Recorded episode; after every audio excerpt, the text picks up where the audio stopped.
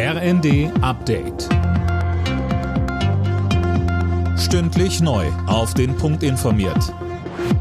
Ich bin André Glatzel. Guten Tag. Vielerorts kann es heute ungemütlich werden. Sturmtief Soltan rollt über Deutschland. Im Norden und Nordwesten droht eine Sturmflut. Der deutsche Wetterdienst warnt vor Hochwasser, Windstärken der Stufen 11 und 12 sowie vor umstürzenden Bäumen und herabfallenden Ästen. Zur Entwicklung an den Küsten sagte uns Michael Knobelsdorf vom DVD. Die Lage entspannt sich dann äh, morgen so im Laufe des Vormittags an der Nordsee und zum Abend hin dann auch an der Ostsee.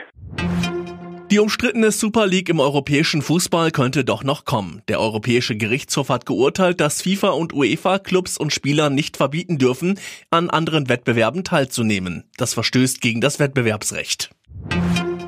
Es drohen wieder gewalttätige Ausschreitungen in der Silvesternacht. Davon geht Bundesinnenministerin Faeser aus. Sie befürchtet in manchen Städten blinde Wut und sinnlose Gewalt, zum Beispiel gegen Polizisten oder Rettungskräfte, so Faeser gegenüber dem Redaktionsnetzwerk Deutschland. Letztes Jahr hatten Jugendliche etwa in Berlin Einsatzkräfte mit Pyros angegriffen. Die Gewerkschaft der Polizei fordert deswegen auch ein Böllerverbot.